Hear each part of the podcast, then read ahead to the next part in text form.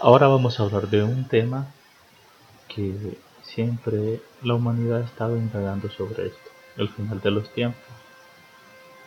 Hace poco hice un audio referente a esto y vimos un montón de información donde la ignorancia pues no es una excusa, podemos buscar tanta información.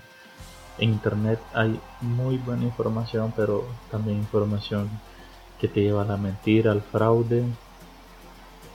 Y pues tú como investigador debes de buscar, buscar la verdad. Esto no está dirigido para ningún grupo de religiosos. Pienso que la religiosidad pues como dijo un, filósofo, eh, es el opio del pueblo. Bueno, un sociólogo, perdón. Pero no vamos a entrar en ese tema. Muchos dicen que con esta enfermedad pues es y este año 2020 eh, y estas, eh, estos sucesos son señales del fin del mundo. He visto en YouTube eh, videos fraudulentos de ángeles que se aparecen, cosas así. Bueno, la verdad eso no es de extrañarse porque escrito está que en los últimos tiempos eh, se levantarán falsos profetas que engañarán al pueblo. Pero una de las principales señales tangibles y que está fuera de cualquier religiosidad, algo que es concretamente real, es que antes de que sucedan estos acontecimientos, se tiene que reconstruir el templo de Jerusalén, porque en las escrituras nos habla de la restauración del templo cuando se construyó el templo por primera vez, después con el tiempo los babilonios, lo destruyeron. En la segunda construcción del templo, en la eh, eh, ocupación romana, los romanos también destruyeron el templo. Ahora solo quedan vestigios de lo que muchos conocen y que muchos ignoran que es el muro de los lamentos. El muro de los lamentos solo es una fracción de lo que era el glorioso templo de los judíos. Pero aquí viene todo esto. ¿Por qué esta construcción del templo tiene muchas polémicas? En primer lugar, ahí está construido una mezquita, el templo de la roca. Eh, sabemos que el padre Abraham, tanto para la religión judía y los musulmanes, eh, son descendientes de Abraham por parte de Isaac e Ismael, que Ismael fue el primogénito, pero no fue con la esposa legítima de Abraham, sino que con la esclava de Sara, eh, Agar. Eh, entonces aquí es donde nacen estas dos grandes naciones. Ahora, en donde está este lugar el templo de la roca, es donde debería estar construido el templo de los judíos.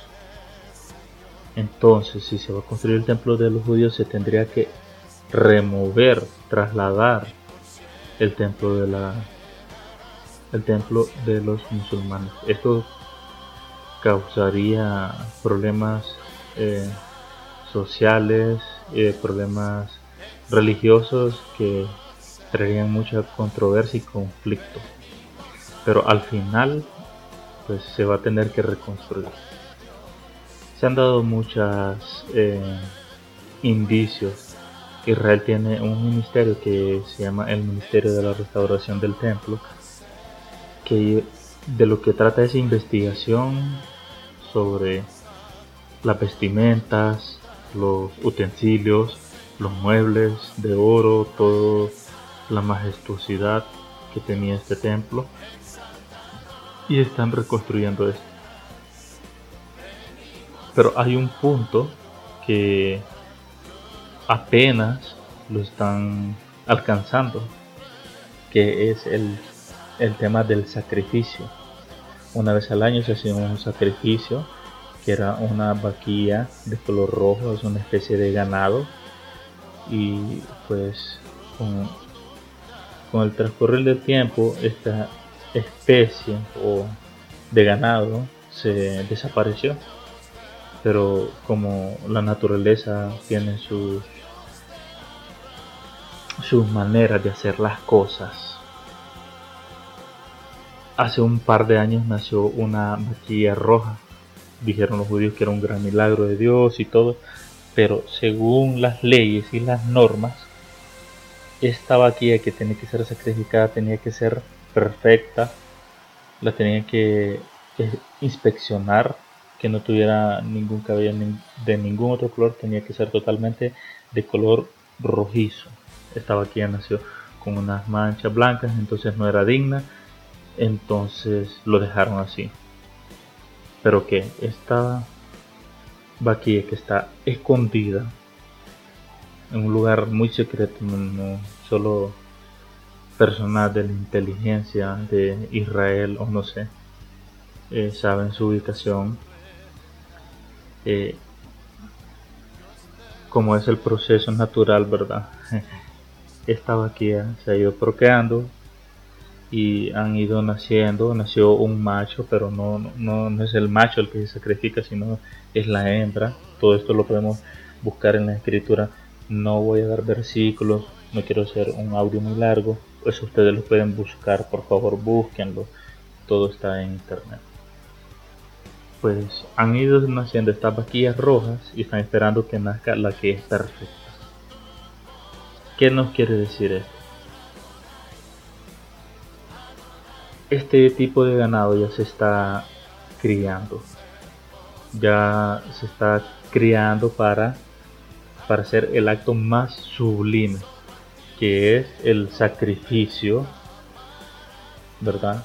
El sacrificio que hacían los judíos porque para los judíos, Jesucristo, el, Jesucristo no es el Mesías que ellos esperaban, porque esperaban un Mesías que viniera en gloria y viniera en guerra como el rey David, con espada y liberar la opresión de Roma hacia los judíos. Pero Jesús vino con un mensaje que ya todos conocemos entonces por eso los judíos lo descartaron. Jesús mismo dijo a los a los suyos vino y los suyos lo rechazaron. Aquí viene todo este tema. el, el tema, el punto número uno, el ministerio de la restauración del templo, la restauración de todos los muebles, de todos los utensilios, eh, el sacrificio de la vaquilla roja, todo esto. Porque esta vaquilla roja era por el perdón de todos los pecados. Se sacrificaba una vez al año el perdón de todos los pecados de los judíos.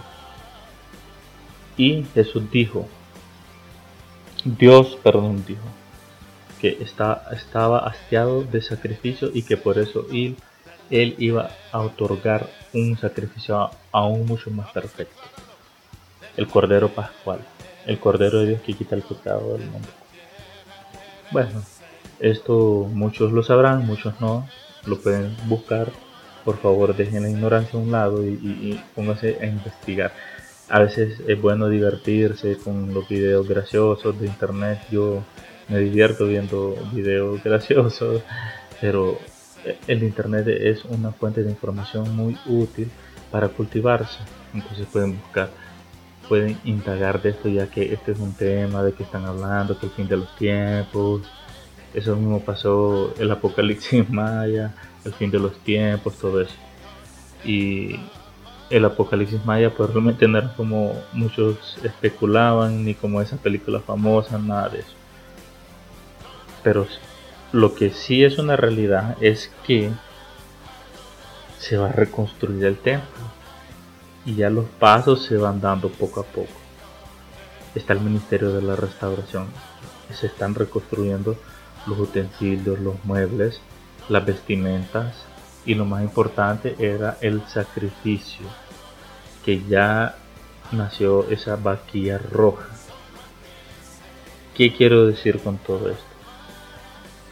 Sí hay que estar eh, en vigilia, eso no quiere decir que todas las noches vamos a estar despiertos, no, sino estar despiertos. Despiertos de una forma espiritual.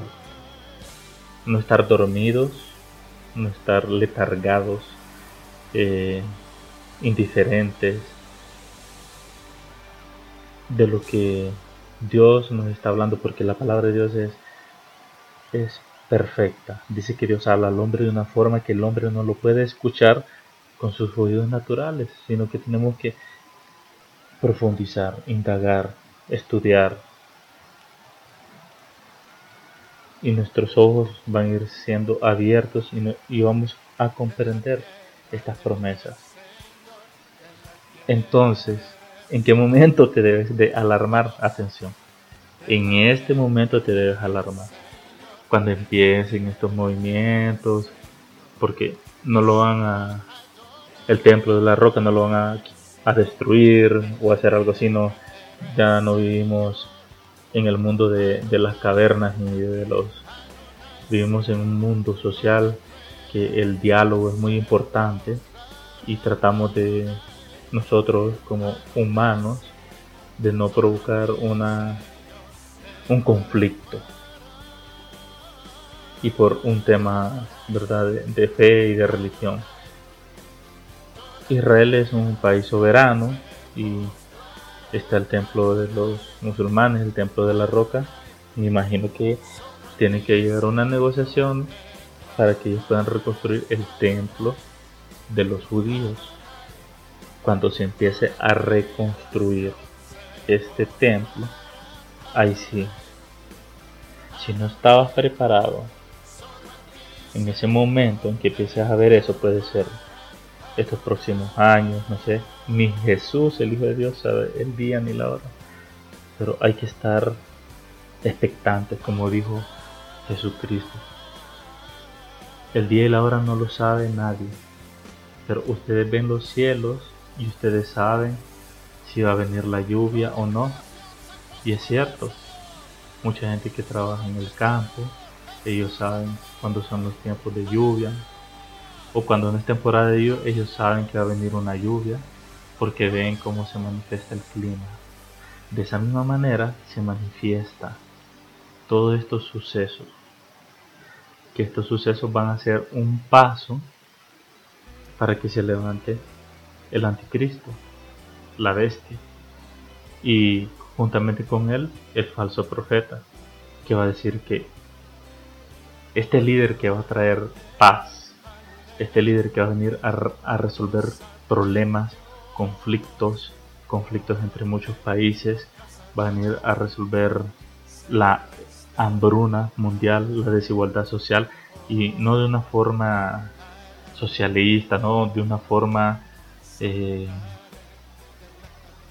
que toda la humanidad lo mire como el máximo líder que va a traer paz y seguridad, así lo dice.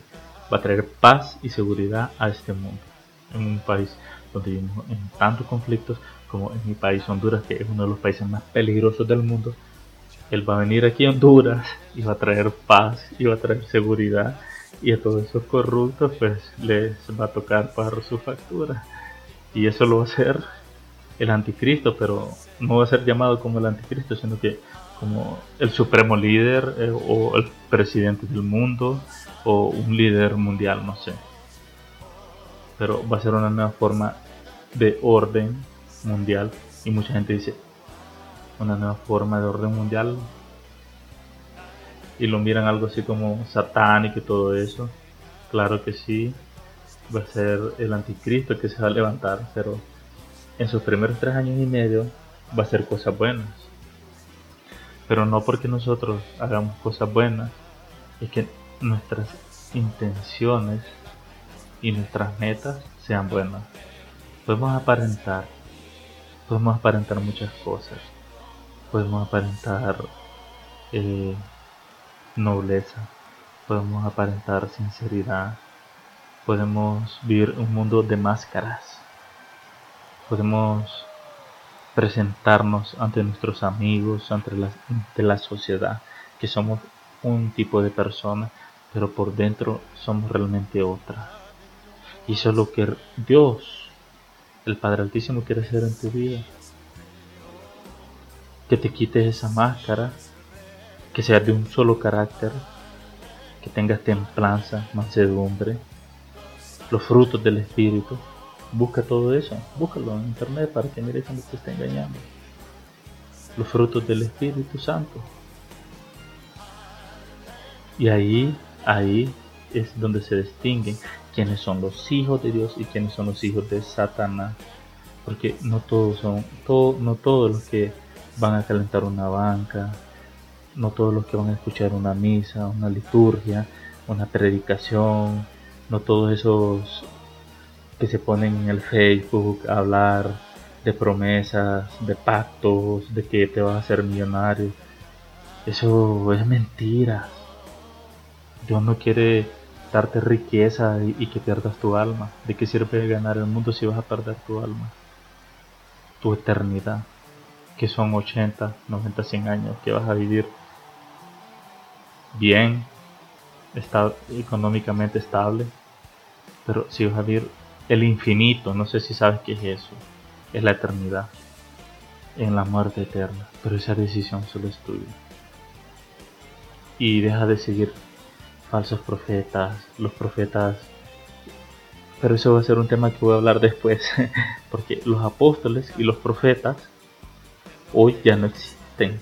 Y después voy a hablar de eso, creo que tengo un video, un audio de que hablo de eso, pero lo voy a hacer más explicado, punto por punto. Deja de andar siguiendo muchas de estas personas. Sí te pueden ayudar a comprender algunas cosas porque son personas que son estudiosas.